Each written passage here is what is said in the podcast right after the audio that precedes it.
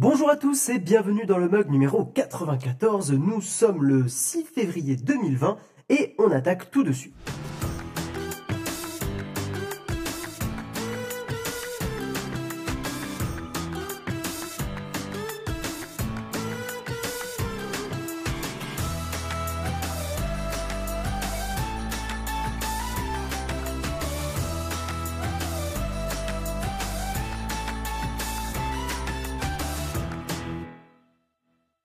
Alors attendez, vous me dites que le son ne va pas euh, parce que effectivement j'ai éteint et rallumé ma platine, enfin ma table de mixage, euh, mais ça serait bien. Il y a comme un écho. Ça veut potentiellement dire que c'est ah. c'est bon ou pas Dites-moi? Oui, pardon. euh, oui, en fait, ça devrait être bon normalement. Oui, oui, c'est parce que j'avais activé le, savez, ce- cet incroyable logiciel qui est euh, Voice Mode et qui permet de euh, modifier la voix. Par exemple, je peux être dans une cathédrale, euh, je peux aussi me situer dans une cave actuellement, je peux aussi chanter comme Jul, hein, voilà, en parlant normalement, je, j'ai la voix de il n'y a pas de souci, je, tout va bien, on est, on est ensemble, on chante, c'est incroyable. Mais on va enlever ces effets parce que c'est un peu l'enfer du cul, soyons honnêtes. tu peux chez, chez Webedia. Ouais, bon, non, mais en vrai, j'ai pas envie de les, j'ai pas envie de les troller parce que euh, d'a- d'ailleurs, euh, Marion hier a parlé de, le live, euh, l'émission qu'a lancé Webedia. Et c'est triste parce que je voulais en parler un petit peu ce matin, mais je vais pas faire une redite. Mais, mais en vrai, même si j'ai envie de, il y a forcément un petit côté un peu, un peu moqueur qu'on a tous envie d'avoir par rapport à ce qu'ils ont fait.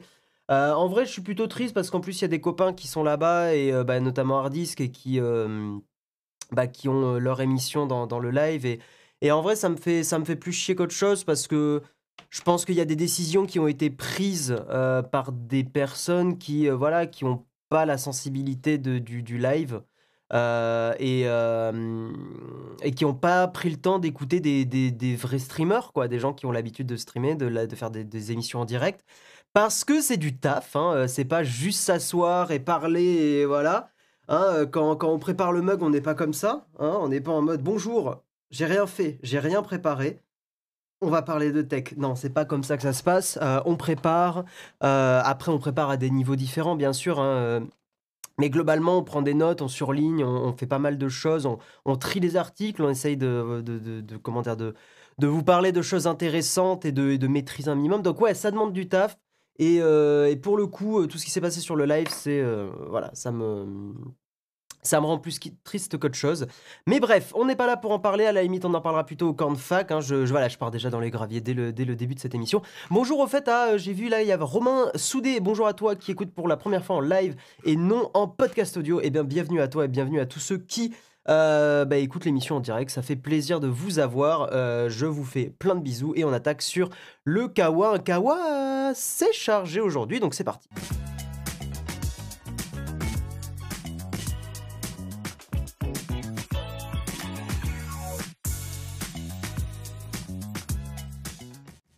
Oui, non, je sais, Jérôme, hein, qu'on peut reparler des mêmes choses, c'est pas ça, mais c'est histoire de de, de pas de pas faire une redite, j'en reparlerai peut-être plus tard, mais bon, voilà.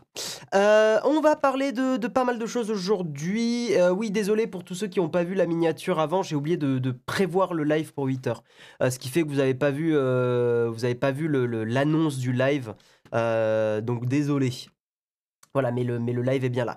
Euh, on va parler, on va commencer par parler d'une euh, d'une petite entreprise qui s'appelle Mine et je trouve le concept assez intéressant donc je voulais euh, je voulais partager ça avec vous. Mine et j'ai- je me suis inscrit sur le site pour voir un petit peu ce que ça faisait et je trouve ouais je trouve que le, le principe est plutôt cool.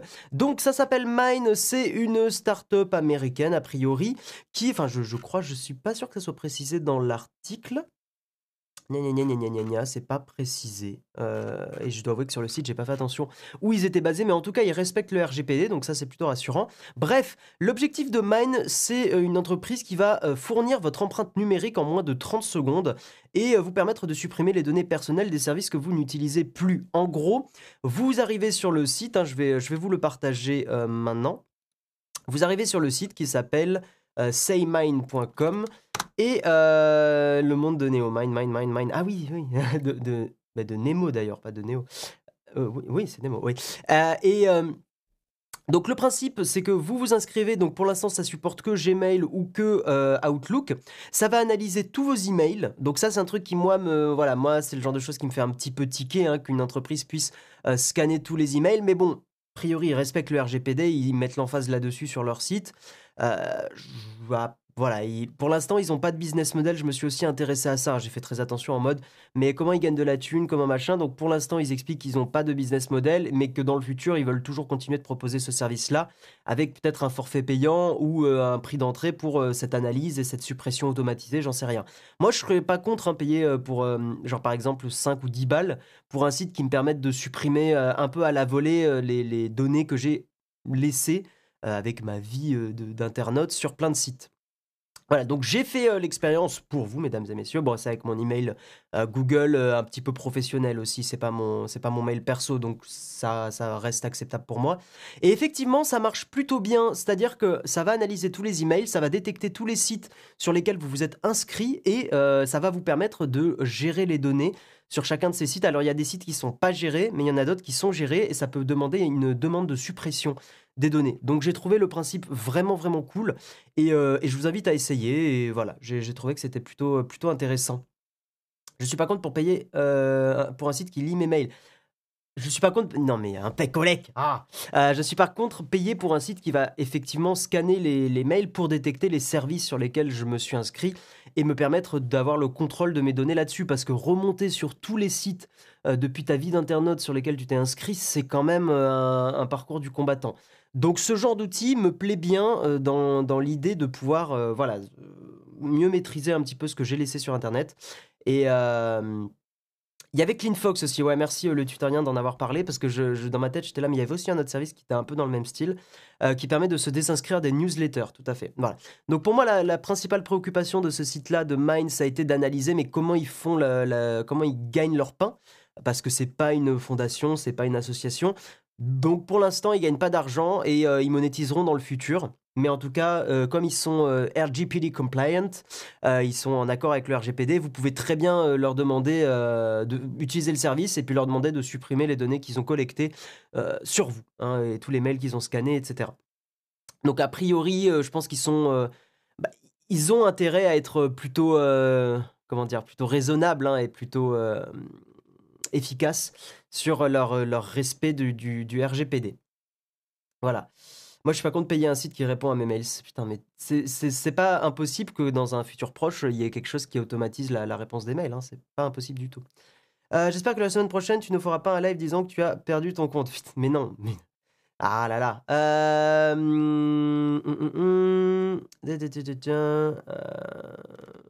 Ben, bonjour à toi, Mister Zanini. Oui, c'est moi le jeudi.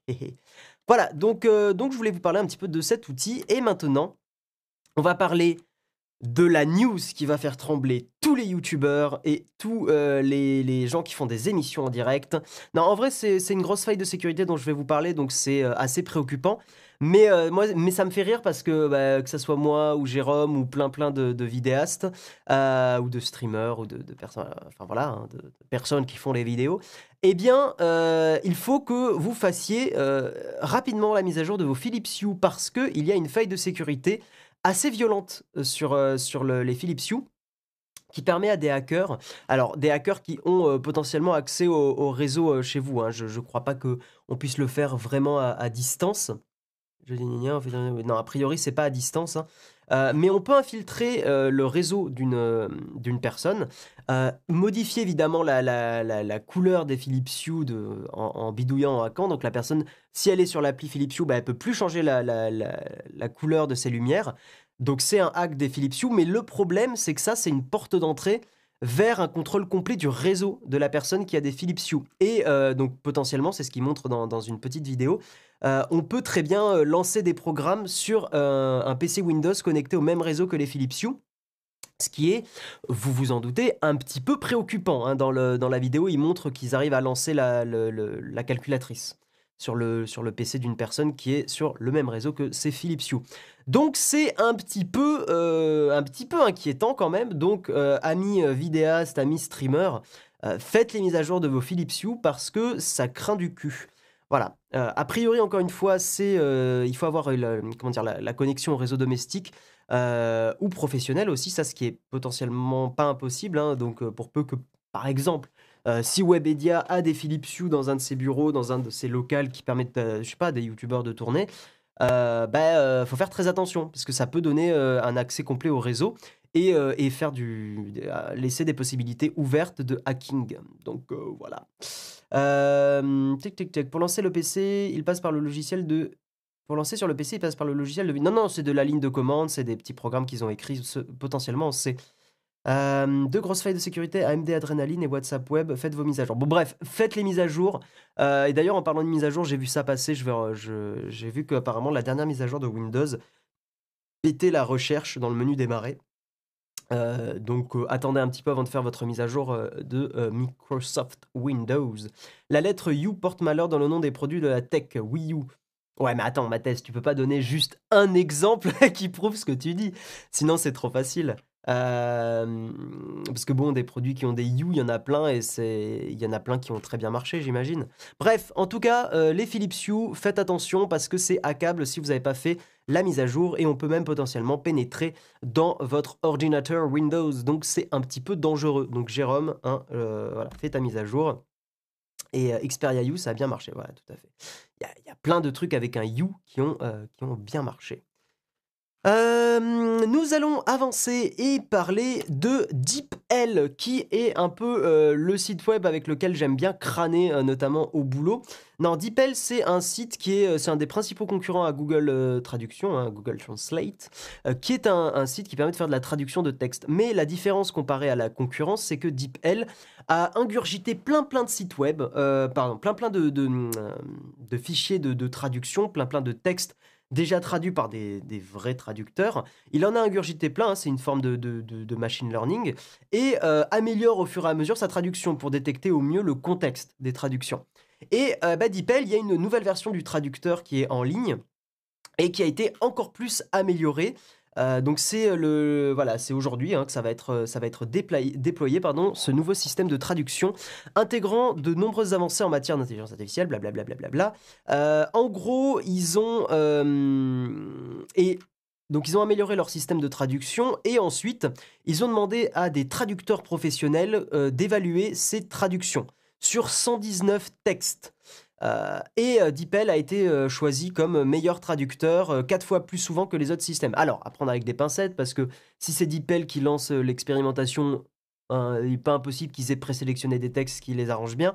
Donc voilà, à prendre avec de grosses pincettes, mais à titre personnel de mon expérience, effectivement, DeepL écrase totalement Google Translate parce que il arrive à détecter le contexte. Donc sur des textes qui sont un petit peu moyen longs, c'est-à-dire, je ne sais pas, plus d'une plus de 200 caractères peut-être, pas, de caractères, pardon, de mots, une centaine, 100, euh, 200 mots. La traduction sur DeepL est vraiment très très bonne et très très efficace. Alors évidemment, il y a toujours des petites coquilles, mais c'est bien meilleur que, euh, que Google Translate, Google Traduction. Donc, euh, si, si, je confirme, je l'utilise et il est bien plus intelligent. Mais vraiment, essayez hein, d'utiliser DeepL, vous allez voir, c'est complètement impressionnant. Et j'aime bien le business model de DeepL de dire on laisse une version en ligne qui est gratuite pour euh, monsieur, madame, tout le monde. Et euh, on, pour les entreprises qui ont des besoins plus poussés en traduction, eh ben, on propose un service payant. Voilà, et je, trouve que ce business model est, plutôt cool. Guillaume, je plaisante souvent dans mes messages. Eh ben non, moi je plaisante pas. Euh, mais non, mais ok. mais j'avais pas saisi l'ironie. Euh, la traduction de ce genre, c'est la mort des traducteurs. Ben, pour moi, c'est le même genre de, débat euh, que les caissiers, caissières et que tous les métiers un petit peu automatisables et manuels qui, in fine, vont disparaître à un moment ou à un autre. Il y aura toujours besoin de quand même peut-être quelques traducteurs dans le monde qui vont rechecker les traductions des robots. Mais pour moi, c'est le genre de métier qui euh, va difficilement euh, perdurer à grande échelle. Parce qu'évidemment, voilà, comme je viens de le dire, il y aura toujours des petits, euh, des, petits traducteurs. Il y aura toujours de temps en temps un caissier ou une caissière qui va être autour des automates dans les supermarchés pour vérifier qu'il n'y a pas de problème, pour aider de temps en temps avec des personnes qui n'ont pas l'habitude de l'informatique. Mais globalement, ça va disparaître. Voilà, la, grosse partie va disparaître. Déjà qu'il y avait du machine, enfin il y avait de l'intelligence artificielle qui écrivait elle-même des brèves et des articles euh, et que ça marchait vachement bien. Euh, donc même le travail de journaliste, pas d'investigation, mais de journaliste de, de brèves basiques euh, peut être automatisable, alors de la traduction et plein d'autres métiers, ça peut complètement disparaître. En tout cas, pour des petites traductions et tout ça, essayez DeepL. c'est vraiment, c'est vraiment très très cool. Et peut-être d'ailleurs que si vous êtes une entreprise, bah, ça peut être intéressant. J'ai jamais regardé en fait leur business model plus, plus en détail, hein, le, le, truc de ce qu'ils ce qui proposent exactement aux entreprises. J'imagine que c'est des trucs automatisés de traduction évidemment, mais je, je, voilà, je sais pas à quel point, quel est le prix et tout ça. Mais ça m'intéresserait bien de, de, voir ça. Salut Caribou J'espère que ça va bien. le problème pour moi, c'est que les langues sont trop limitées dans DeepL. Ah oui, il y en a pas beaucoup.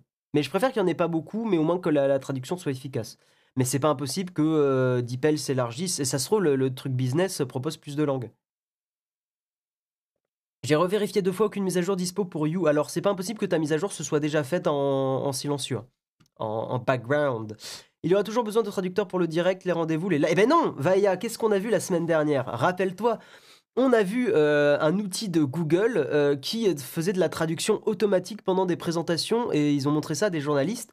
Et les journalistes ont dit que justement c'était le truc qui les avait le plus bluffé euh, de faire de la traduction automatique de, discours en anglais en direct sur leur téléphone dans d'autres langues. Alors évidemment, pareil, il y a eu euh, sûrement des coquilles, il y a eu sûrement des problèmes, mais non. Voilà, euh, je, sors ma carte piège et je te contre. parce que, ben voilà, c'est non, pour le coup, pour le direct, eh ben, y a, ça peut être automatisable aussi. Non, faut pas croire. Enfin, c'est pas du, du, tout du, cynisme que je fais ou de, du pessimisme ou quoi que ce soit. Objectivement, ça, ça va probablement disparaître. Parce qu'une entreprise va pas s'embêter à payer un traducteur cher si un système automatisé euh, a 98% de, de traduction correcte, quoi. 98-99%. Alors, peut-être que pour certains trucs très critiques, notamment des discussions entre hommes, femmes d'État, euh, tu vois, des trucs au, sommet euh, voilà, de, la haute. Euh, là, peut-être qu'effectivement, euh, bah, c'est pas impossible qu'on ait encore de l'humain. Mais, mais pour Jean, Jeanne-Michel ou Jean-Michel Random qui a besoin de traduire rapidement un texte, ou pour les collégiens et les lycéens qui ont besoin de, de, faire des traductions en anglais, voilà, ça suffira amplement. Bon, ça nique un peu le, principe de réfléchir à soi-même à la traduction, mais c'est comme ça. Euh... A-t-on déjà passé l'article du Hack You? Oui, Ludovic, on, l'a passé. Euh, en gros, euh, fais, des mises à jour. C'est vrai, tu as raison, j'y pensais plus, mais prendra-t-on le risque pour un rendez-vous diplomatique important? Tu vois, je t'ai coupé l'herbe sous le pied. Guillaume, on voit que c'est un domaine que tu ne maîtrises pas parce que dans la profession, on n'a pas le même point de vue. Eh ben, tu vois, je serais curieux de savoir ton avis. Euh, Thibaut, parce qu'effectivement, c'est pas. Mais j'ai déjà discuté avec des potes à moi qui sont traducteurs. Et, euh, pour le coup, eux avaient, été, euh, avaient le même avis que moi, qu'effectivement, bah, c'est un métier qui risquait de disparaître aussi. donc je serais curieux d'avoir ton, avis, mais voilà, moi j'ai le mien et je, respecte totalement le tien, mais je veux, bien, je veux bien que tu développes un petit peu dans le, dans le chat, parce que effectivement, qu'il y aura des cas particuliers, c'est ce que j'ai dit, où on ne pourra pas se passer d'un vrai humain. Voilà, ou d'une vraie humaine, hein, bien sûr. Euh, imagine la guerre nucléaire déclenchée par une mauvaise traduction de robot traducteur R2D2. oui. Ouais, bon. Euh, c'est vrai que ça serait rigolo. T'imagines Star Wars euh, R2D2 qui se gourre et donne pas la bonne adresse des plans pour l'étoile de la mort. ils vont sur une planète à la combe, ils se perdent et voilà, fin du, fin du film. il y aura toujours une nuance entre l'automatique et l'humain. Ben justement, DeepL améliore le côté justement analyse du contexte. Et euh, mais moi, il y a un truc que je, je, vois, c'est que mais c'est normal, c'est que quand on est dans un métier qui est en train d'être automatisé, c'est putain de difficile de de, de, voilà de je sais pas de prendre du recul sur son truc. C'est pas pas pour rien aussi qu'il y a beaucoup de je sais pas de, de comment dire euh, de taxis et de choses comme ça qui euh, vont avoir du mal à accepter que bah, des voitures automatiques conduisent très bien et euh, conduisent potentiellement mieux que des êtres humains. Euh, parce qu'on a toujours l'impression que l'humain est mieux euh, et tout ça, mais des fois pas forcément. Des fois, la faille humaine existe aussi en traduction. Hein. Un être humain peut totalement mal interpréter un contexte que une intelligence artificielle avec plus de avec des millions de textes glanés pourra mieux capter. Donc, euh, donc si tu veux, il y a aussi les, les- deux côtés. C'est-à-dire que bah, une IA peut être, euh, peut avoir plus de contexte qu'un humain et pas se tromper sur un truc qu'un humain euh, pourrait se tromper, sur lequel un humain pourrait se tromper. Euh, Après, il y avait une super présentation et on va avancer au prochain article, sinon on va perdre, enfin on va pas avoir le temps de finir. Mais il y avait un super, comment dire, il y avait une super présentation de, de Sardoche sur l'intelligence artificielle sur l'émission de Popcorn de Domingo que je trouvais super intéressante, qui, peut- qui montrait un petit peu qu'effectivement l'IA pour l'instant était quand même euh, très euh, dans une direction et avait du mal à vraiment s'adapter. Euh, et qu'il fallait pas trop s'inquiéter qu'une IA puisse dominer le monde ou quoi que ce soit. Mais mais euh, qu'est-ce que tu dis, Pécolec? Les deux peuvent se tromper, mais la notion de responsabilité est essentielle et ne doit jamais être abandonnée à la machine. Tout à fait. C'est une question complexe de robotique et d'IA, ça. Si euh, c'est le même truc avec les voitures automatiques, c'est euh, quelle décision doit prendre une voiture automatique si elle a le choix entre tuer, je sais pas, euh, des animaux, enfin des, des, des- enfants ou des personnes âgées ou des, adultes qui ont, je sais pas, qui ont 30-40 ans? Enfin, qu'est- qu'est-ce que, quelle décision elle doit prendre? Est-ce qu'elle doit, elle va préférer tuer un enfant? Est-ce qu'elle va préférer tuer deux adultes ou est-ce qu'elle va préférer tuer euh, trois personnes âgées? Parce que les personnes âgées, elles ont moins de temps à vivre. Euh, les adultes, ils sont un peu entre les deux. Et un enfant, bah, tuer un enfant, c'est. euh, Il a toute sa vie à vivre, quoi. Mais soit, est-ce que tu tues un, une personne, deux personnes ou trois personnes? Enfin, voilà, c'est tout, le, tout ce genre de questions de- d'éthique qui sont euh, complexes. Euh, traduire un bouquin demande aussi la compréhension de l'esprit de l'auteur. Mais je, je pense que vous sous-estimez la puissance de- de- d'intelligence artificielle qui peuvent englober des millions de lignes de, texte et qui justement peuvent comprendre aussi d'elles-mêmes le contexte. Euh, la, preuve, c'est que DeepL, tapez des traductions, vous allez voir que dans 90% des cas, euh, ça fonctionne vraiment bien. Et, euh, mais c'est très dur de, de- d'accepter ça. Moi, je trouve, moi, il y a un côté qui me fait flipper aussi. hein. Le côté de la machine est meilleure que moi et ou meilleure que des, gens qui ont euh, 40 ans d'expérience dans le domaine. Euh, c'est dur à accepter, mais, euh, mais oui, par exemple, des joueurs d'échecs qui se font détruire maintenant aujourd'hui à coup sûr par, euh, par de l'intelligence artificielle.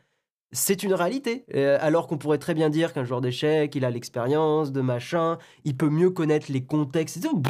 Non la, la réponse est non. La réponse est que euh, qu'une machine va pouvoir euh, faire les propositions, enfin comprendre les propositions, les possibilités, par les propositions, les possibilités, euh, le- les possibilités du jeu et mieux anticiper les choses qu'un humain. Et je suis pas convaincu qu'on soit dans un contexte très différent dans, dans de la traduction. Euh, voilà, je, je confirme aux échecs qu'aujourd'hui la puissance de calcul ne permet plus de gagner contre l'ordinateur. Euh, J'ai pas compris ton message, Christophe, désolé. Bon, on va avancer en tout cas, mais c'est des sujets super intéressants et, euh, euh, et voilà.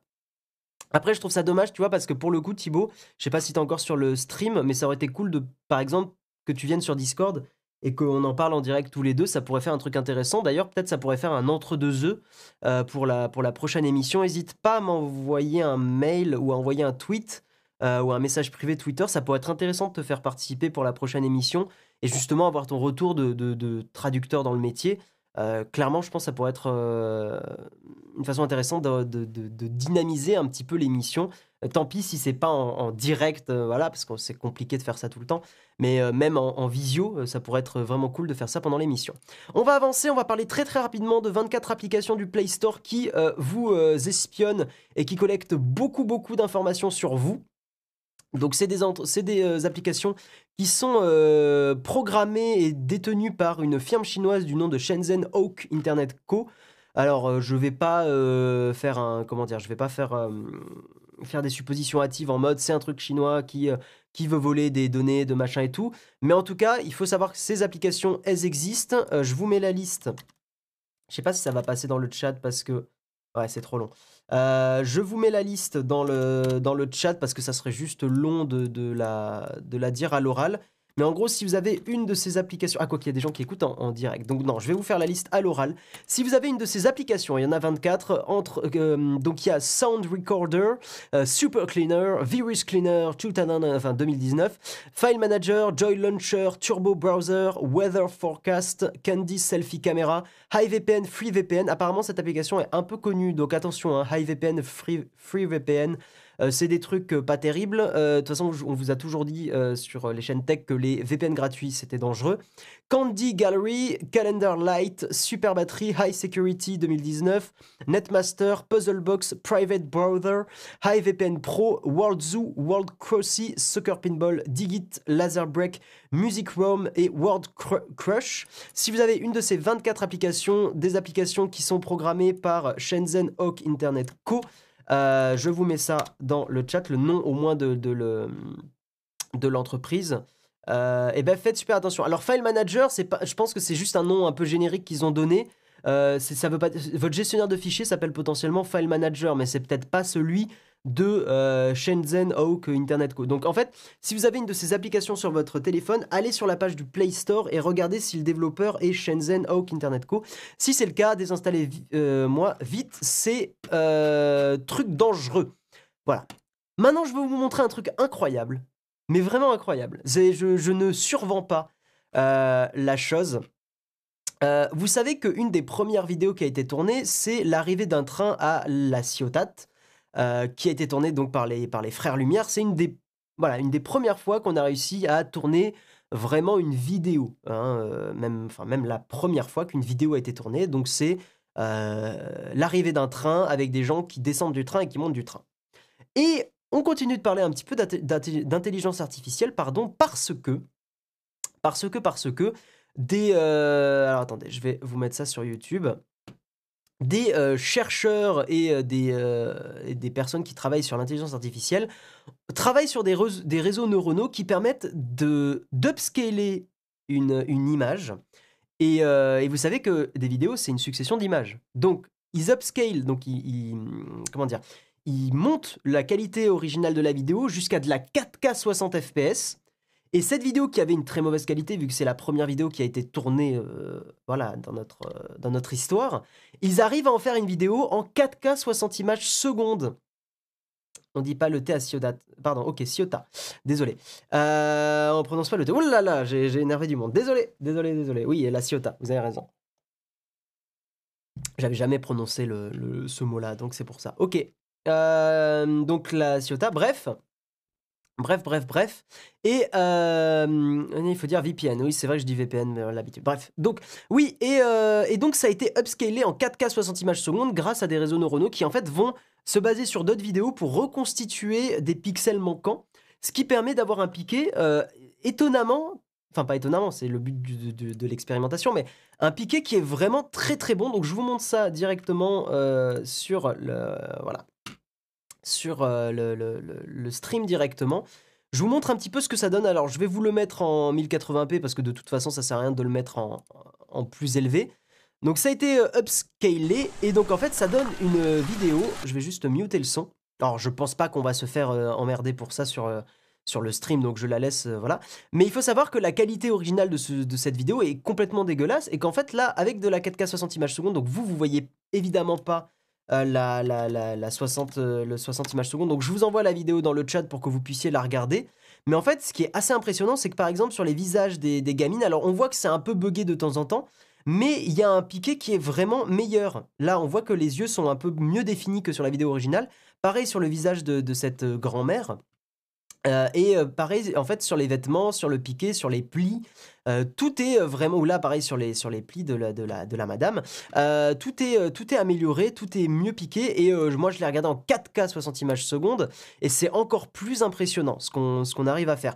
Là, dans l'émission, vous verrez peut-être pas vraiment la différence, parce qu'évidemment, bah, déjà qu'il y a une compression du, de ce que je vous envoie sur vos téléviseurs, sur vos smartphones, euh, bah, ça compresse encore plus et ça dégrade et vous avez même pas la 60 images secondes.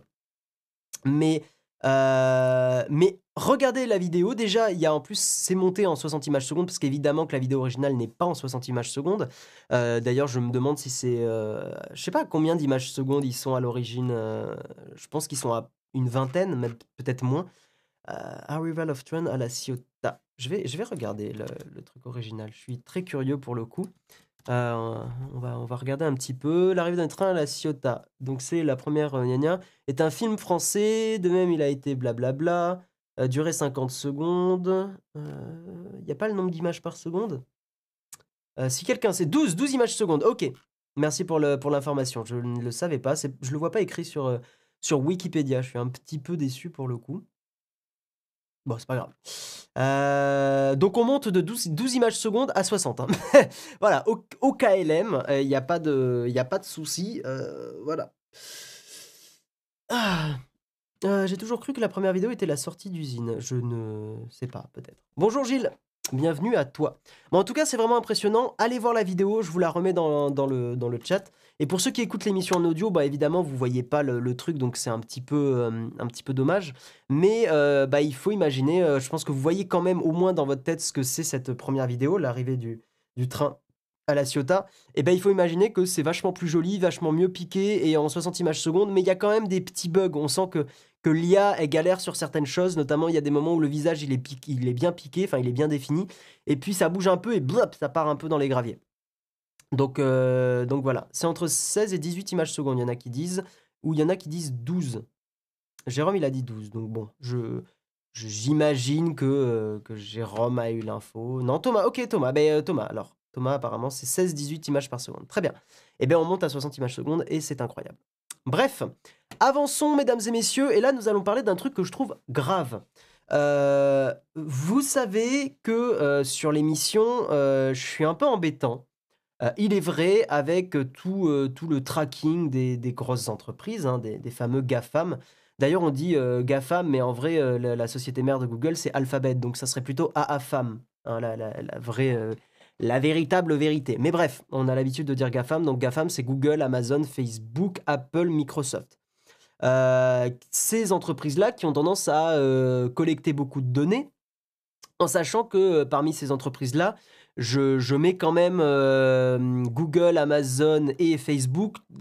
voilà, c'est GAF. Hein, et c'est ceux qui ont été, je trouve, les moins, euh, et de tout ce que j'ai pu analyser depuis euh, quelques années, les moins respectueux de la vie privée et qui ont fait beaucoup de trucs très shady, très dans le dos des gens, euh, sans annoncer clairement, notamment un des pires scandales qui a été vu récemment, enfin qui a été dénoncé récemment. Bon, il y a eu Snowden avec tout, toute l'affaire Prism, mais il y a eu surtout Cambridge Analytica et la manipulation de, des publicités politiques sur Facebook qui ont permis à Trump de passer. Alors bon, ça, chacun ses opinions politiques, mais en influençant, donc via des publicités Facebook, les opinions des personnes qui étaient à la limite de voter soit pour un camp, soit pour l'autre. donc, donc c'est quand même quelque chose de, comment dire, les affamer, ouais, c'est ça. en gros, le, le, principal problème, c'est que c'était pas, ça a été fait avec des données collectées voilà, sans l'accord des utilisateurs, sans comment ça va être utilisé. Enfin, je vous invite à regarder le, comment dire, le documentaire sur Netflix qui résume bien tout ce scandale, qui explique bien les problématiques, même s'il a un côté un peu sensationnaliste qui me fatigue un peu. Euh, il, est, il est vraiment très très bien. Il y a aussi le documentaire sur Edward Snowden, hein, sur Prism, qui, explique bien toutes ces problématiques-là. Bref, donc c'est pour ça que j'ai tendance un peu à vous embêter en vous disant, bah faites un peu attention. Après, je quand même pas relou. Hein, je suis pas derrière vous en train de vous dire désinstaller machin et tout ça. Bref, mais euh, mais j'ai tendance à, voilà à vous prévenir de ces choses là parce que je pense que plus on est prévenu, plus on fait attention et plus on fait attention, ben, plus on va effectivement changer quand même les outils qu'on utilise, minimiser certains services, euh, les utiliser que bah, si vraiment on en a besoin et pas tout le temps. Hein, notamment, bah, pour me donner un exemple, moi je continue d'utiliser Google Maps. Mais euh, dès que possible, j'utilise d'autres services basés sur OpenStreetMap. Par exemple, quand je connais l'adresse d'un endroit où je veux aller, en ville, dans un autre pays, bah, j'utilise, euh, comment ça, euh, s'appelle, maps.me, qui est basé sur OpenStreetMap, et j'ai pas besoin de Google Maps. Par contre, effectivement, quand je veux des avis sur un restaurant ou sur un, je sais pas, ou un hôtel ou j'en sais rien, là, je continue d'utiliser Google Maps. Le but, c'est pas de se mettre dans une caverne hein, et de s'isoler et de dire tout est pas bien. Non, le but, c'est d'avoir une consommation plus raisonnée de certains services connus pour être pas terribles avec votre vie privée. Voilà, C'est mon, point de vue. Je préfère le repréciser parce qu'il y a des gens qui ont l'impression que je fais une croisade euh, euh, anti, Apple, anti oui, Apple, Amazon, Facebook et tout. Non, mon but c'est juste de vous dire, bah, faites attention. Voilà, utilisez avec parcimonie et, et, voilà. Bref, donc là, ce qui se passe, toute cette introduction pour en arriver à un truc que je trouve assez scandaleux, honnêtement, parce que ça, ça, pète un peu le principe de, vie privée donc on est sur Chrome, hein, le, problème euh, qui est présent là de ce que je veux vous raconter, c'est sur Chrome. Il y a un gros truc qui me gêne beaucoup. Je vais vous expliquer. En fait, ce qui se passe, c'est que sur Chrome, il y a des gens qui ont détecté ça. Euh, c'est que sur Chrome, et ils en ont parlé sur GitHub, qui est un site assez connu pour euh, remonter des problèmes, des choses comme ça sur des comment dire, sur des logiciels, sur des services, bref. Il y a une personne qui s'appelle euh, Kiwi Browser, je pense que c'est un développeur d'un navigateur alternatif, euh, qui a détecté un, problème sur Chrome. C'est que Chrome, dès qu'il se connecte à des services Google, donc par exemple YouTube, par exemple google.com, par exemple Google Docs, etc. Donc dès que Google, vous êtes sur Google Chrome, vous vous connectez à un, site web qui est un service Google, eh bien il y a un identifiant unique qui est généré à votre installation de Chrome et qui va être envoyé. En fait, c'est dans les headers, enfin c'est un truc un peu de, pas de développeur, mais en gros, quand vous vous connectez à un site, il y a des headers qui sont envoyés. Euh, c'est des infos, hein, euh, voilà, c'est des propriétés, on va dire, qui sont envoyées au site web. Sauf qu'il y a un header qui s'appelle X Client Data, qui est un identifiant unique généré à votre installation de Chrome qui ne bouge pas. Donc ça veut dire que vous installez Chrome sur votre téléphone ou sur votre ordinateur c'est un truc unique, c'est une suite de chiffres euh, qui est unique. Et dès que vous allez vous connecter, euh, et donc potentiellement évidemment lié à votre mail Google, hein, hein, voilà, parce qu'en général quand vous avez Chrome, vous vous connectez avec votre euh, compte Google, et il suffit que vous vous connectiez sur YouTube, ça va connecter tout votre Chrome à Google, à votre compte Google. Bref. Et donc cet identifiant unique, il est envoyé. Voilà, il est, et globalement, on peut vous identifier sans trop de soucis, vu que c'est un truc unique qui ne change pas et qui est lié à votre installation de, Google. Le problème, c'est que déjà, c'est potentiellement pas euh, respectueux du, du, RGPD, parce que c'est pas annoncé à l'utilisateur qui peut être euh, traqué euh, sur, la, sur les sites web de Google. Et parce que ça pète aussi le, principe d'être un minimum anonyme, d'avoir un user agent anonyme, parce que c'est voilà, normalement les, user agents sont pas censés vous identifier en fait, enfin voilà. enfin, c'est une problématique par rapport au truc. Enfin, désolé, là, je perds un peu le truc. Mais en gros, c'est pas top. Et l'autre problème, et c'est là, pour moi, le principal souci que j'ai, c'est que, imaginons que vous utilisiez un VPN. Vous avez eu beaucoup de, pubs sur les VPN et tout ça en vous disant oui, ça vous permet d'être anonyme sur Internet et tout ça. le problème, c'est que si vous utilisez un VPN, cette propriété qui est envoyée au site web ne bouge pas. Ce qui signifie que vous avez beau changer d'IP, vous avez beau changer de localisation, vous avez beau vous protéger, en fait, Google sait très bien que c'est toujours vous. Alors qu'a priori, un VPN est censé vous rendre un peu plus anonyme. Un petit peu plus. Évidemment que les chercheurs en sécurité vous diraient... Voilà. Mais euh, il n'empêche, et, euh, et, évidemment, si vous vous connectez au réseau Tor en utilisant Chrome, bon, ce qui est a priori une connerie, mais voilà, Pareil, cet identifiant ne bouge pas et vous n'êtes pas anonyme. Donc en fait, ce que je veux dire, c'est que c'est un risque majeur parce que ça va, vous ça va permettre à Google de vous identifier, peu importe, donc via Chrome, peu importe le tunnel de connexion que vous avez.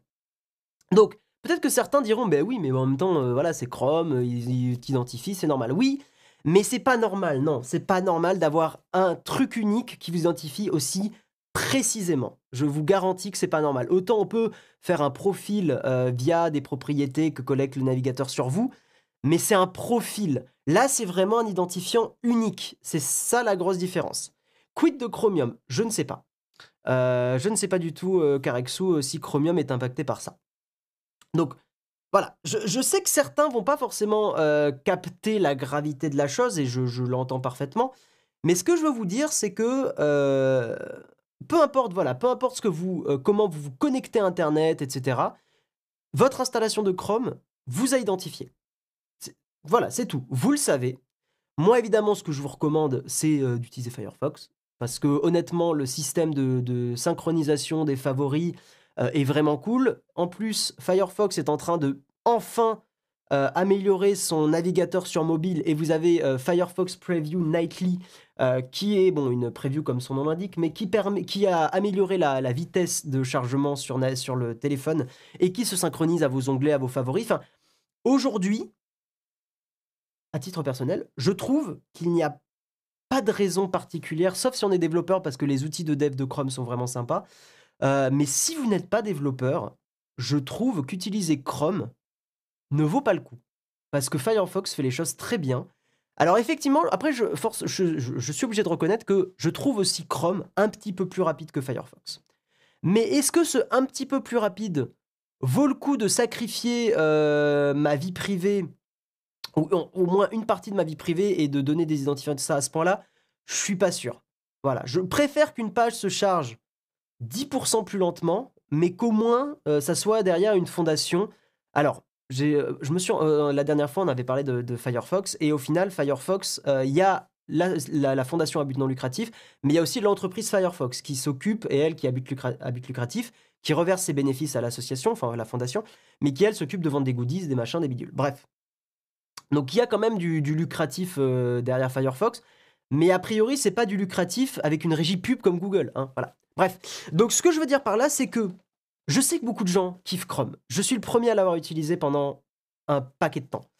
Mais aujourd'hui, avec ces informations-là, il faudra que je vous liste un petit peu des choses qui, euh, pour vous expliquer pourquoi Google me fait flipper. Euh, mais j'en ferai, je pense, une tartine. Voilà, toutes ces raisons font que aujourd'hui, si vous pouvez tenter de passer à Firefox, j'ai pas d'intérêt chez Firefox, encore une fois, hein, voilà. Mais si vous pouvez tenter de passer sur, le, sur Firefox, vous exportez vos marque-pages Chrome, ça prend littéralement 30 secondes d'exporter Chrome et de réimporter dans Firefox. Je l'ai fait, je vous assure que ça prend pas longtemps. Euh, je pense que ça serait bien. Voilà, c'est tout. Faites ce que vous voulez. Je ne suis pas ni votre père, ni euh, un parent, ni un machin. Mais euh, un avis sur Opéra, sécurité, vie privée. Opéra, entreprise privée, je crois qu'en plus c'est chinois derrière. C'est un nom. Euh, après, tout ce qui est débat sur les performances de Chrome, machin et tout, en fait, pour moi, c'est un peu secondaire. Putain, j'ai la lumière de dehors, là, il y a le soleil qui arrive, ça me, ça me crame totalement. Bref, tant pis. Mais j'utilise les publicités de Google, alors, alors merci de bien vouloir continuer à utiliser Chrome et services Google. Les gens, c'est plus pratique pour vous traquer.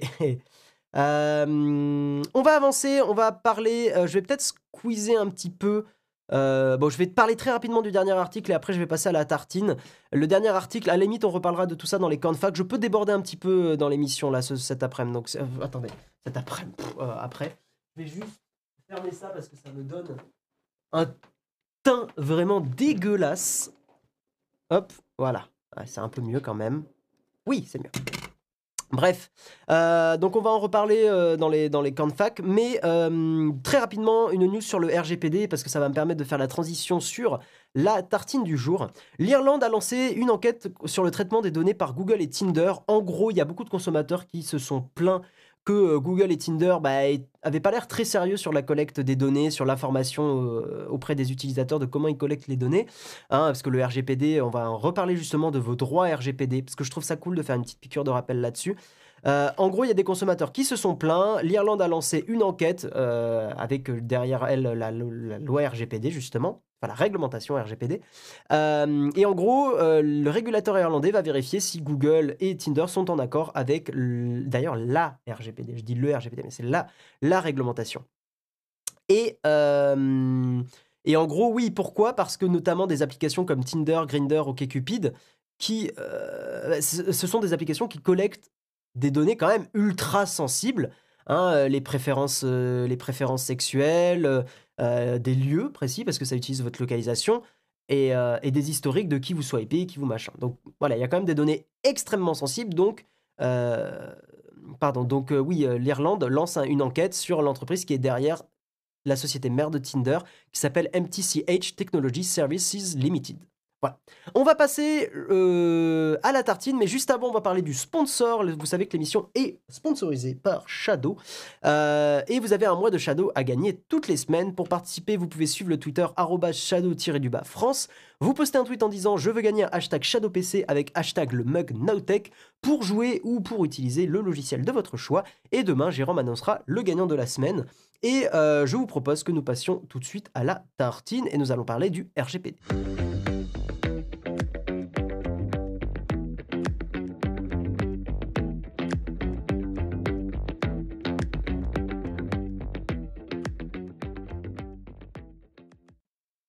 Si vous trouvez le teint de Guillaume dégueulasse, passez au podcast. C'est une très bonne solution, Arnaud, tout à fait. Euh, demain, le, oh, demain, le lead développeur de Shadow sera dans le live. Ah bah c'est stylé ça. Donc demain, écoutez le mug, euh, ça sera cool parce qu'il y aura, euh, y aura donc un invité, donc entre pourquoi je... Putain, tout est blanc chez moi là, c'est terrible. il y aura dans, dans la rubrique entre 4 E, entre 4 E, le, le lead développeur de Shadow. Et ça, c'est quand même plutôt cool. Bref, nous allons parler très rapidement dans la tartine du RGPD et j'avais envie de vous récapituler un petit peu vos droits parce que je trouve ça très très cool. Je vous parle beaucoup de vie privée, je vous parle beaucoup de, euh, de comment euh, bah, faire attention un petit peu plus à vos données. Je sais que ça en agace certains. Je lis des commentaires des fois, euh, hein, je, lis les commentaires des, replays des, des, émissions du mug. Et à chaque fois, je suis quand même un peu agacé qu'on me, on me catégorise comme euh, anti-Amazon, anti-machin et tout, de façon virulente, hein, pas de façon sympa évidemment. Donc, euh, parce que la sympathie, euh, voilà, hein, on s'en torche le cul. alors que non, s'il vous plaît, ça serait cool. Bref, non, tout ça pour dire que, encore une fois, je le répète, je ne suis pas en croisade contre ces entreprises-là. J'essaie juste de faire plus attention. Parce que je pense qu'il y a des actions de ces entreprises-là qui me gênent. Par exemple, Google qui fait du, matériel militaire. Ça me brise le cul, honnêtement. Euh, voilà, je, je, suis pas, j'ai pas envie de, en utilisant des services Google, participer indirectement à, euh, ben, du, matériel militaire. Alors bon, j'utilise encore des services Google, comme vous le savez, mais voilà, je préfère réduire mon utilisation. Bref, bref, et c'est qu'un exemple parmi tant d'autres, hein, le matériel militaire. Voilà. Donc, petit rappel des, de vos droits donc en tant qu'utilisateur, de ce que vous pouvez faire avec le, la, pardon, la RGPD. Hein, euh, et c'est ça qui est, euh, euh, c'est ça qui est très très cool. Et pourquoi je dis ça, je sais pas. Oui, j'étais en train de relire le truc dans ma tête, donc je suis passé en mode robot. Je dis un truc, je meuble. donc, quel droit vous avez par rapport à vos données personnelles? Tout d'abord, vous avez le droit de rester informé. C'est-à-dire que vous avez le droit de demander à des entreprises quelles données elles ont sur vous et comment elles les utilisent. Donc ça, c'est votre premier droit quelles, données ont les entreprises et comment elles les utilisent? Deuxième droit, vous pouvez vous opposer. En gros, euh, si vous trouvez qu'il y a une, utilisation un peu excessive ou frauduleuse d'une partie de vos données, vous pouvez demander à une entreprise, bah non, je suis pas d'accord. Alors évidemment, il y, a des exceptions. Si euh, vous avez, euh, via un contrat d'utilisation, autorisé certaines données, et des fois il y a des données évidemment essentielles à un service, bah là ça marchera pas. Mais globalement, vous avez le droit de vous opposer, vous pouvez faire la demande, et vous pouvez, si c'est refusé, vous pouvez demander des précisions. Donc en gros, vous pouvez avoir un, comment dire, une information plus fine sur justement, je vais rebaisser ça, une information plus fine sur, euh, sur pourquoi des, données sont nécessaires à un service. Donc ça c'est quand même très important. Vous pouvez vérifier vos données. Donc en fait, oui, je l'ai mis, euh, au même endroit que rester informé. Rester informé, c'est plus comment elles sont utilisées et vérifier vos données, c'est bah, vous pouvez obtenir, euh, enfin vous pouvez, euh, oui, obtenir et vérifier les données qu'un organisme a sur vous. Vous pouvez également rectifier vos données. Par exemple, si un service a considéré que vous étiez mineur alors que c'est pas vrai, donc qui vous empêche d'utiliser un, site web, vous pouvez demander à rectifier les informations vous concernant. Notamment, ça m'était arrivé une fois sur Steam. Euh, ben, j'avais, euh, parce que j'ai mis un truc très rapidement, je m'étais mis mineur sur un jeu euh, genre Call of Duty ou je sais plus, et je ne pouvais pas accéder à la page du, du, du, magasin. Hein, je ne pouvais pas accéder au truc parce que non, ce jeu est interdit aux mineurs ou je sais plus quoi. ou parce que les vidéos de, de, présentation du jeu étaient interdites. Enfin voilà, je n'y avais pas droit. Alors, il s'avère que Steam, il suffisait de redémarrer Steam et on pouvait repréciser sa date et donc ça bloquait pas du tout. Mais imaginons qu'un site ait enregistré cette information, il vous empêchera coûte que coûte de le faire. Bah, vous pouvez très bien demander à rectifier les données avec peut-être une preuve à l'appui, une pièce, euh, à l'appui pardon, une, pièce d'identité ou quelque chose comme ça. Et, euh, et, le, et le site devra s'exécuter et modifier ces informations. Vous pouvez également demander de déréférencer un contenu, c'est-à-dire que vous pouvez euh, ne plus associer votre nom et prénom avec euh, une image qui est disponible dans, un, dans des moteurs de recherche. Donc vous pouvez très bien demander à Google de ne plus associer votre prénom et votre nom à euh, votre tête. Donc ça peut être utile euh, dans, le, dans le cas où, par exemple, dans les cas un peu tristes de, revenge porn, enfin de, pornographie de revanche, je ne sais pas si on pourrait le traduire comme ça, mais en gros dans le, dans le cas où un conjoint conjointe filme son partenaire et publie ces images, des images comme ça, ou des ou des vidéos, enfin prend en photo ou machin, euh, bah, la personne peut très bien demander à justement déréférencer ça pour minimiser les chances que potentiellement un recruteur tombe sur ça, hein, ce qui pourrait quand même pénaliser de la recherche d'emploi, ou même la vie future, quoi. Donc voilà, vous pouvez faire ça. Vous pouvez demander d'effacer des données. Ça, c'est très important. Donc, si vous avez des. Par exemple, Google, vous pouvez très bien demander d'effacer tout l'historique de la position. Alors, ils le font maintenant, il y a un bouton pour le faire automatiquement, mais euh, s'il n'y avait pas ce bouton, vous pouvez très bien envoyer un mail en disant avec le RGPD, blablabla, je veux que vous effaciez mes données. Vous pouvez emporter une copie de vos données pour les réutiliser ailleurs. Ça, normalement, c'est un truc qui est effectivement euh, est obligatoire, c'est-à-dire qu'il faut qu'il y ait des mécanismes d'import-export pour des services concurrents. Euh, donc vous pouvez euh, demander de la portabilité et vous pouvez demander également une intervention humaine. en gros, alors j'ai eu du mal à comprendre ce truc-là, mais en fait c'est assez intéressant. C'est-à-dire que s'il y a une décision automatisée, par exemple, par exemple, YouTube qui déréférence ou ne vous met plus en recommandation votre chaîne. C'est arrivé à un pote, hein. bonjour à toi Darkham si tu regardes l'émission. C'est arrivé à un pote qui parlait sur YouTube de hum, comment dire de d'histoires, enfin qui faisait des histoires un petit peu un petit peu sombres, des choses comme ça. mais c'était des trucs racontés, hein, c'était pas des, des, vraies choses. Eh bien, il s'était rendu compte que YouTube ne le référençait plus du tout. C'est-à-dire que ses vidéos faisaient très peu de vues. parce que potentiellement, bah, il y avait eu un choix automatique d'algorithme de déréférencer un contenu. Vous pouvez demander une intervention humaine, vous pouvez demander, et si l'intervention humaine ne, ne, marche pas, en fait, vous pouvez demander à un humain, je vais mieux le dire comme ça, de vous expliquer pourquoi cette décision automatique a été prise. Voilà, c'est un droit. Vous, avez le droit de demander ça. Et normalement, l'entreprise doit s'exécuter. Donc si des youtubeurs, par exemple, ont une vidéo qui n'est pas référencée, a priori, et c'est ce qui explique ce droit, a priori, ils ont le droit de demander. Voilà, alors je ne sais pas à quel point ça peut s'exécuter euh, et tout ça, mais a priori, c'est un droit. Euh, oui, de, vengeance, tout à fait, Vincent, pour Revenge Porn, euh, porno de vengeance, tu, tu as raison. Euh, vous pouvez également, alors ce droit, je ne le connaissais pas, geler l'utilisation de vos données. C'est-à-dire que, en gros, l'entreprise peut garder des données, mais ne pas les utiliser. Voilà, pour diverses raisons, ça peut être possible. Voilà.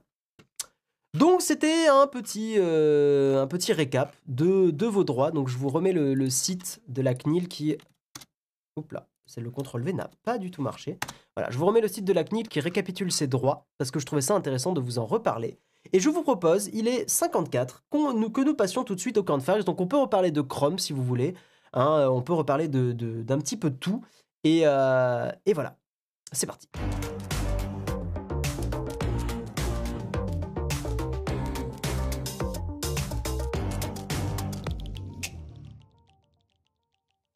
Alors Friedrich, tu dis qui a lu le RGPD entièrement Pas nombreux. Mais en même temps, c'est normal, ça reste quand même des, réglementations. C'est long pour monsieur et madame tout le monde de lire ça. Donc euh, bon, le plus important, c'est d'avoir un récap de quels sont les droits. Je trouve que c'est comment... Euh, enfin, c'est ça qui est cool. Comment contrôler le respect de ces droits? Bah Justement, tu as la CNIL, qui est une... Euh, Qu'est-ce que c'est d'ailleurs la Enfin, c'est une convention, c'est quoi? Pardon, une commission nationale de l'informatique et des libertés. Tu peux faire appel à la CNIL pour qu'elle appuie euh, ta demande et euh, tu peux, en gros, tu peux te reporter sur la CNIL pour faire pression. Voilà. Quels sont les avantages de Chrome et Firefox respectivement? Je te dirais, je vais essayer d'être le plus honnête possible. Euh, les, avantages de Chrome, c'est que c'est quand même un, comment dire, un navigateur web qui est vraiment rapide pour le coup, bah, plus que Firefox, je dois être honnête. Euh, plus que Firefox, les outils de développement sur Chrome sont un peu mieux que Firefox, même si Firefox ils sont très bien, mais ceux de Chrome sont un peu meilleurs. Euh, j'aime bien l'interface très épurée de Chrome euh, et, et, la synchronisation avec tous les services Google est super efficace. Maintenant, les avantages de Firefox, c'est que c'est quand même beaucoup plus respectueux de ta vie privée. La synchronisation des onglets et tout fonctionne aussi bien que sur Chrome. Euh, mais surtout, ce que j'aime sur Firefox, c'est que, a priori, Firefox ne va pas bloquer l'installation de modules complémentaires qui permettent de, bloquer la publicité. Euh, Chrome va très probablement euh, bloquer uBlock Origin dans un futur proche, qui est un, module qui permet de bloquer les publicités, mais c'est un module indépendant, alors que AdBlock et AdBlock Plus ne sont pas indépendants. Google a payé pour laisser passer ses publicités à lui, et d'autres services aussi. Donc si vous voulez un truc qui bloque vraiment les publicités, et surtout sur mobile, sur mobile, on peut pas installer de bloqueur de, publicité sur Chrome, alors que sur Firefox, on peut. hein, Firefox mobile, on peut installer uBlock Origin. rien, que, rien que pour ça, je préfère Firefox sur mobile. Rien que pour la possibilité d'avoir uBlock Origin sur mobile, parce que les pop-ups sur mobile, c'est vraiment l'enfer. mais si on connecte pas son compte Google dans Chrome, il n'y a pas de risque d'envoyer cet identifiant. Si, si, parce que l'identifiant est fait à l'installation de ton Chrome. C'est pas lié à ton compte Google. C'est juste que si en plus tu connectes ton compte Google, euh, les deux, l'identifiant et ton compte Google, bah, c'est récupéré, potentiellement. Pourquoi tu ne parles plus de Vivaldi? J'aime beaucoup Vivaldi. C'est le, en plus, c'est le navigateur que j'utilise pour vous faire l'émission, hein, pour préparer les news. Euh, mais je trouve que Vivaldi est un peu, euh, malheureusement, un peu mort. On n'en parle pas beaucoup. Et j'ai du mal à voir comment ils peuvent percer. Et quitte à, encore plus, et quitte à mettre en avant un navigateur, je préfère mettre en avant Firefox, qui je trouve a plus de moyens pour résister à Chrome. Voilà. Safari, c'est très bien. Apple derrière est un peu plus respectueux de la vie privée, a priori. c'est juste que Safari, c'est que sur Mac. Voilà, donc. J'ai pas tout compris de ce qui s'est passé autour de le live on air. Je t'invite à, écouter l'émission d'hier. Euh, Marion en a parlé et a récapitulé un petit peu toute l'histoire. Euh, voilà. Viva, ah, Yo Matisse. Vivaldi, c'est excellent, mais souffre de gros problèmes de stabilité et perf sous Mac. Voilà. Bon, moi, ça fait longtemps que je ne l'ai pas utilisé sous Mac, mais. Euh, quoi que je dis ça Mais non, pas du tout. J'utilise. Mais j'utilise que pour, pour avoir, en gros, mes, certains chats sur, au boulot. Donc, en fait, je l'utilise avec. Enfin, très très peu. J'utilise vraiment pour compartimenter. Au boulot, par contre, j'ai obligatoirement Chrome pour des fois tester mon site web à la fois sur Firefox et Chrome, ce qui est important. Mais là, c'est dans un contexte de développeur. Je l'utilise jamais pour ma navigation personnelle. Tu jongles entre combien de navigateurs? Bah, Au final, j'ai répondu entre euh, trois navigateurs. Euh, à 95% du temps Firefox, même quand je développe. 5% hein. euh, du temps Chrome pour quelques fois où j'ai besoin de tester le CSS ou des choses comme ça sur Chrome. Et enfin 4% et 1% Vivaldi. Euh, quel OS sécurisé conseilles-tu? Tu parles sur quoi? Sur mobile ou sur... Euh, parce que c'est pas pareil. Sur mobile ou sur ordinateur? Ciao, euh, Techni Savoir. Au plaisir de te revoir un jour, camarade. Brave est excellent. Oui, mais je le déconseille. Je le déconseille parce que Brave a eu un, business model au début que je trouvais un petit peu shady de dire en fait les pubs sur internet ça me saoule, par contre je mets mes propres pubs à moi. J'aime pas trop ce business model parce que déjà, ça laisse de la pub et que globalement, enfin, je préfère potentiellement ne pas en avoir. Et en plus, si c'est pour remplacer de la pub par une autre pub, voilà, j'aime pas l'idée que ça soit le navigateur lui-même qui me propose sa propre pub. Je, trouve ça tout aussi dangereux que euh, la publicité en ligne en général. Euh, voilà, c'est mon avis. Voilà. Alors, ils ont changé maintenant. Mais euh, en fait, encore une fois, quitte à utiliser un navigateur différent, utiliser Firefox. Je, trouve qu'il n'y a pas de raison particulière d'utiliser Brave. Il y a un beau cœur de publicité intégré, euh, maintenant je crois, sur Brave. Euh, mais Firefox avec uBlock Origin est, mieux. Vraiment, et en plus c'est indépendant. En fait, c'est ça le problème, c'est que Brave, on n'est pas sûr à 100% que le business model change pas, que des choses comme ça arrivent pas. Enfin, donc voilà. Firefox Focus sur Android, c'est une double validation. Recommanderais-tu la formation Outlook pour une reconversion en dev web? Je ne connais pas cette formation. Je suis désolé. Bref, te donne une sensation d'aller plus vite. Oui, mais est-ce que c'est vraiment important d'aller 5 ou à 10% plus vite alors que t'es pas sûr du, business model derrière? Alors en fait, évidemment, si, je, sais bien que moi aussi j'aime bien la sensation de fluidité et je suis d'accord pour dire que Brave, comme il est basé sur le même moteur que Chrome, bah, il va plus vite. Mais je m'en fous de 10% de vitesse en plus. Honnêtement, dans ma vie de tous les jours, ça me change rien, quoi. Euh, ça change vraiment rien à ma vie. Donc je, préfère sacrifier ce petit pourcentage de vitesse en plus. Surtout que sur, encore une fois, sur euh, téléphone, euh, Firefox commence à... Enfin, ça y est, rattrape son retard. Et maintenant, il est très très rapide, aussi rapide que Chrome. Rien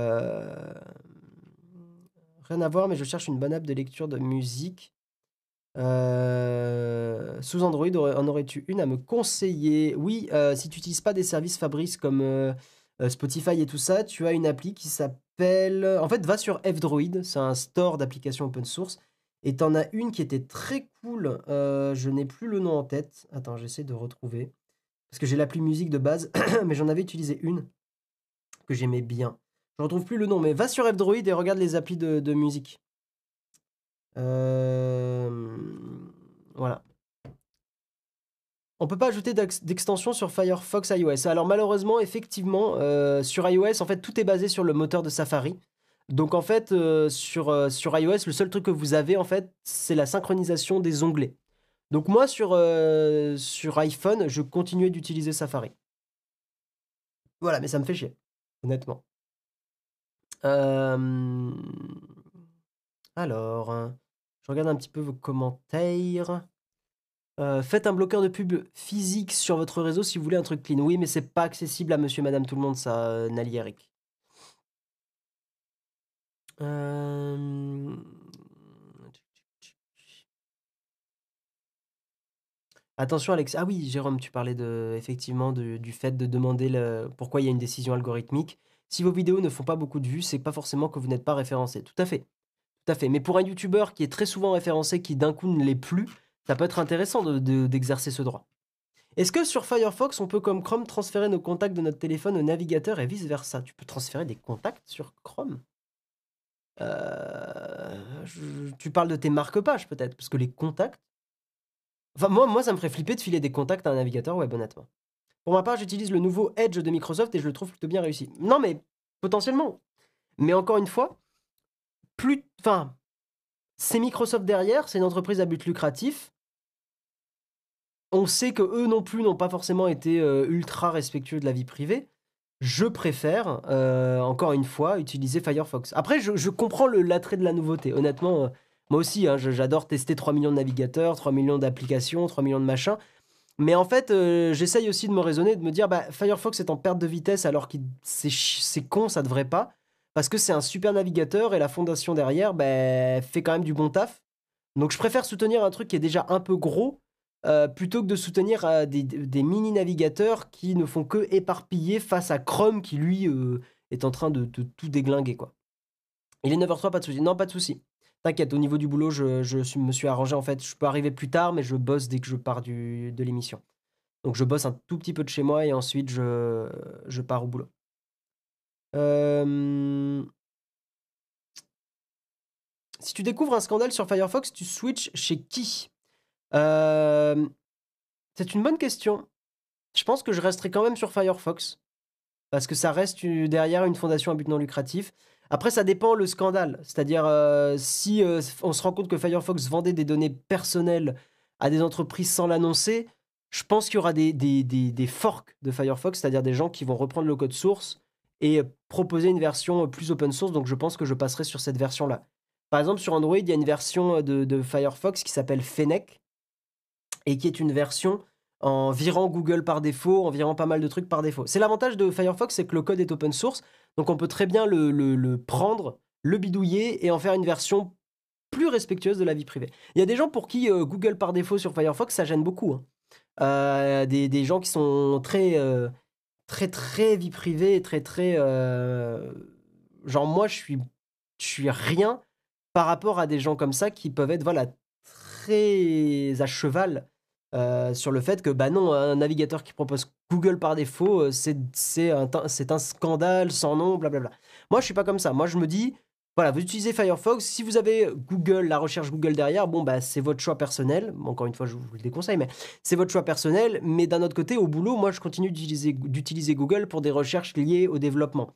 Euh, parce que je trouve que c'est le moteur qui me donne les résultats les, le plus rapidement et le plus efficacement surtout.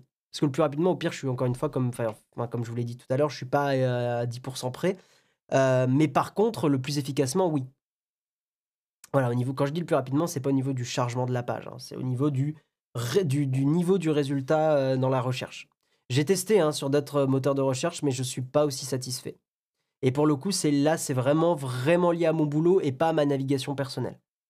Voilà. Tu fais plus de vidéos sur ta chaîne? Non, j'ai euh, mis en pause. Peut-être je referai des vidéos un jour. Je me suis, d'ailleurs, j'ai pensé peut-être faire une vidéo, euh, peut-être, euh, sur justement quelques applis, quelques trucs que je fais sur mon téléphone pour un peu améliorer ma vie privée. J'ai notamment découvert une appli qui s'appelle Shelter, qui permet de compartimenter des applis euh, et de les mettre dans un coin du téléphone. Enfin, je vous en parlerai. Bon, je vous propose qu'on arrête là. Il est 9h06. On a un petit peu débordé, mais c'est pas un problème. C'est très cool. donc, je vous fais de gros bisous et je vous retrouve normalement la semaine prochaine euh, pour, pour, le, pour le prochain mug.